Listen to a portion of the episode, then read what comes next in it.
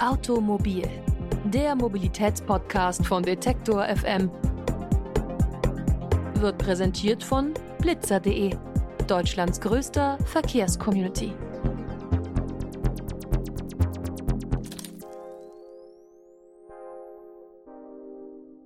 Hallo und herzlich willkommen zur neuen Folge von Automobil, dem Mobilitätspodcast von Detektor FM.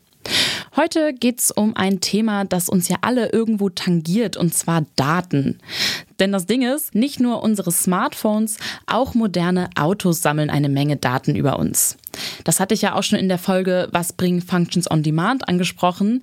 Da ging es nämlich darum, dass bestimmte Abo-Funktionen dem Kunden oder der Kundin je nach individueller Autonutzung von der Software angeboten werden. Wie viel weiß mein Auto also wirklich über mich?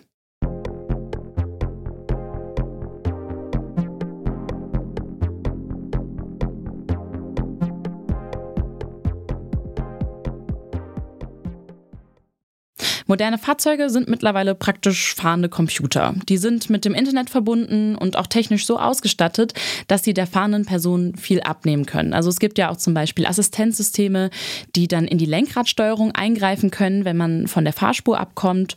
Oder man kann ja auch ganz easy äh, sein Smartphone mit dem Infotainment Board verbinden und dann von dort aus die eigene Musik hören oder jemandem aus dem Telefonbuch anrufen.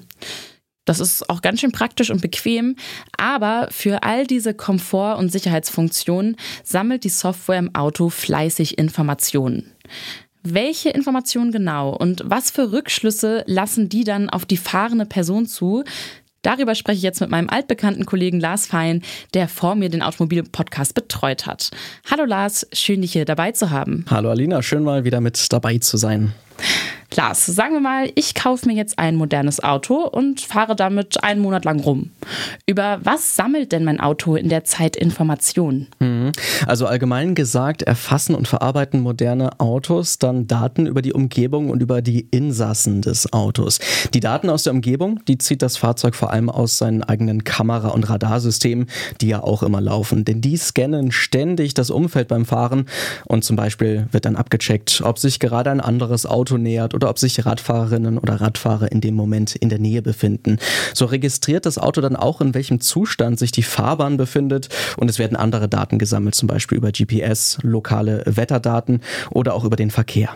Ah ja, stimmt, mit den Verkehrsdaten, das merke ich ja auch daran, äh, dass mich mein Auto dann vor drohendem Stau zum Beispiel warnt oder wenn ich in der Stadt unterwegs bin, mir freie Parkplätze empfiehlt. Mhm, genau. Und wenn technische Fehler bei der Fahrt auftreten, dann merkt das Auto das übrigens auch direkt. Sämtliche Warnmeldungen und Störungen, die werden dann auch in der Blackbox festgehalten. Das kennt man ja auch ein bisschen beim Flugzeug. Da gibt es ja auch eine Blackbox, die all diese Daten speichert. Andere technische Daten, wie zum Beispiel auch der Kilometerstand, der Verbrauch oder die Batterieladung, die werden eben ebenfalls alle paar Minuten erfasst und dann auch direkt verarbeitet. Also mein Auto registriert, wo ich lang fahre und es weiß dann auch sehr genau über den Fahrzeugzustand Bescheid.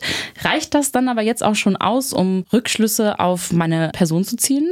Ja, schon, denn schon alleine die GPS-Daten und die Navigationsziele, die du eingibst, die lassen eine Menge Rückschlüsse auf deine Person zu. Zum Beispiel, wie viele Kilometer du auf Autobahn fährst oder auf der Landstraße oder in der Stadt. Und das kann dann das Auto auch unterscheiden anhand auch der Geschwindigkeit zum Beispiel. Alleine das sagt einiges über deine Mobilitätsgewohnheiten aus, wo du zum Beispiel hinfährst und wann. Und auch äh, wenn die Daten anonymisiert sind, ist das natürlich irgendwie schon ein Profil, das da erstellt wird.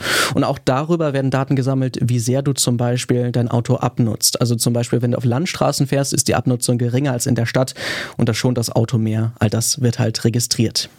GPS-Daten reichen dann anscheinend schon, um sich ein Bild davon zu machen, wie ich mein Auto nutze. Dann ist es jetzt auch eigentlich kein weiter Sprung mehr zu meinem Fahrstil, oder? Also darüber müsste dann auch sehr schnell hm. irgendwie ein Profil und Eindruck entstehen.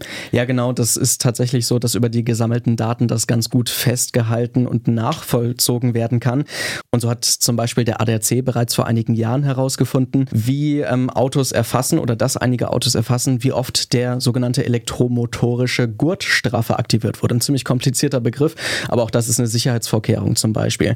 Wenn der nämlich oft aktiviert wurde, dann heißt es ziemlich sicher aus den Daten, dass die fahrende Person oft heftig abbremsen musste. Das muss natürlich nicht heißen, dass diese Person schlecht fährt oder irgendwie unaufsichtig fährt, aber es kann natürlich schon sein, dass das so ein Hinweis ist und das deutet dann auch ziemlich auf eine Person mit einer riskanten Fahrweise hin im Zweifelsfall.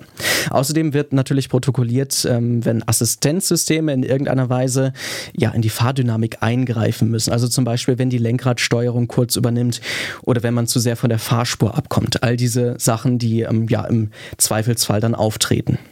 Das ist aber im Falle eines Unfalls auch sehr praktisch, oder? Also könnte ich mir vorstellen. Ja, natürlich. Dafür ist es ja auch eigentlich zumindest hauptsächlich wahrscheinlich gedacht. Die Daten, die werden ja auch zum Teil gesammelt, um die Sicherheitsfunktion zu erfüllen und dann vielleicht auch in Zukunft zu verbessern, wenn das Ganze dann von den Fahrzeugherstellern auch irgendwie weiterverarbeitet wird. Ein ganz gutes Beispiel ist da natürlich auch der Airbag. Wenn ein Unfall passiert, dann dokumentiert das Steuergerät vom Airbag auch die letzten Sekunden, nachdem der, dieser dann halt ausgelöst wurde. Also wie sehr zum Beispiel das das Lenkrad eingeschlagen war oder wie sehr beschleunigt wurde und so weiter und so weiter. Also weiß mein Auto auch bestens über mein Fahrverhalten in sowohl üblichen als auch extremen Situationen Bescheid. Und in Kombination mit den Daten darüber, wo ich mich bewege, da ergibt mhm. sich ja schon ziemlich genaues Bild eigentlich von ja. mir. Trotzdem fühlt es sich für mich jetzt gerade noch so ein bisschen an, als würde mein Auto mich ja dann trotzdem noch nicht, äh, in Anführungszeichen, persönlich scannen. Mhm. Also so wie man das jetzt von personalisierter Werbung zum Beispiel kennt, wo man sich, wo man Vorschläge kriegt und ja. denkt so, oh, das ist jetzt ein bisschen zu sehr mein Interessengebiet. Klar, das könnte man jetzt an dieser Stelle Stelle auch denken, aber da kommt noch ein bisschen was hinzu, was das Auto natürlich auch noch kann. Denn zum Beispiel bei modernen Autos, über die wir jetzt ja hier auch sprechen, hast du auch die Möglichkeit, dein Smartphone zum Beispiel anzuschließen. Und wenn du das dann tust, dann erhält dein Auto auch Zugriff im Zweifelsfall auf deine Anruflisten oder das Adressbuch oder die Musik, die du hörst oder vielleicht auch die Podcasts von Detektor FM, die du dir gerade bei Spotify anhörst. Und nicht zu vergessen ist außerdem, dass in den Autositzen natürlich auch Sensoren verbaut sind und die können eine ganze Menge über ja, uns herausfinden, so Daten sammeln. Zum Beispiel, was die Größe angeht von Personen oder das Gewicht einer Person, all das kann erfasst werden oder eben auch, wie viele Menschen sich gerade im Auto befinden. Okay, da fühle ich mich ehrlich gesagt doch ein bisschen ausspioniert. Schon, ne? Ja, was, aber was passiert dann eigentlich mit diesem detaillierten Nutzungsprofil von mir? Also an wen gehen denn dann die gesammelten Daten? Ich habe es gerade eben, glaube ich, schon mal kurz erwähnt. Also es geht vor allen Dingen an die Fahrzeughersteller, die das sammeln. Und ähm, auch die können, zumindest ist das so gesagt, auch nur die alleine können über diese Daten dann im Endeffekt verfügen. Was aber dann auch dazu führt, dass du als Fahrerin zum Beispiel nicht einsehen kannst, welche Daten genau über dich persönlich gesammelt werden. Und äh, der ADAC hat das zum Beispiel auch bereits kritisiert. Der befürchtet nämlich, dass die Hersteller diese Daten vielleicht auch an Dritte weitergeben könnten, was man da nicht weiß. Das könnten dann eventuell staatliche Seiten sein, aber natürlich auch Versicherungen, die dir was verkaufen wollen und dir dann vielleicht in Zukunft eine teurere Police irgendwie verkaufen wollen. Die haben natürlich ein Interesse daran herauszufinden, wie riskant Kundinnen oder Kunden sind und ob die zum Beispiel gut Auto fahren oder dann doch eher nicht so. Wow, ja, das klingt ganz schön beunruhigend, aber danke dir erstmal für die ganzen Informationen, Lars. Ja, auf jeden Fall.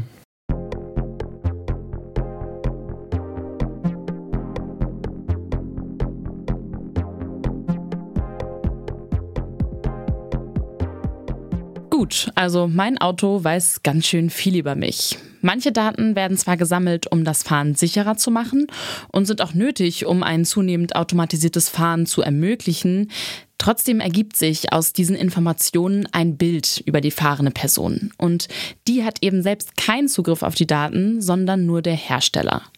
Das sieht zum Beispiel auch der ADAC kritisch. Und deswegen führen wir in der nächsten Folge dieses Thema nochmal weiter und beschäftigen uns mit den folgenden Fragen wie wie realistisch ist es, dass Autohersteller ihre Daten jetzt an Dritte weitergeben? Und wie könnten sich denn dann Fahrerinnen und Fahrer schützen? Deswegen bleibt mal gespannt. Wir tauchen weiter noch in dieses Thema ein. Wenn ihr den Online-Artikel zur Folge lesen möchtet, dann findet ihr wie immer auf detektor.fm und wir freuen uns natürlich auch immer, wenn ihr eine Bewertung für uns dalasst. Automobil gibt's auch auf allen Podcast-Plattformen.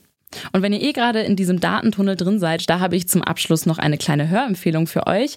Mein Kollege Lars Fein hat nämlich eine Folge über Datenanalyse im Verkehr gemacht bei Automobil. Die heißt Datenanalyse im Verkehr, Wissen, was uns bewegt. Und da geht es eben darum, wie Daten genutzt werden, um den Verkehr mehr an die Bedürfnisse der Menschen anzupassen. Dafür hat dann Lars mit Chin Duong gesprochen. Sie ist Teamleiterin eines Startups, das für unterschiedliche Kunden Apps für die Datenanalyse im Verkehr entwickelt. Ich bin Nadine Eckelmann. Ciao und ich freue mich auf nächste Woche. Automobil, der Mobilitätspodcast von Detektor FM, wird präsentiert von blitzer.de, Deutschlands größter Verkehrscommunity.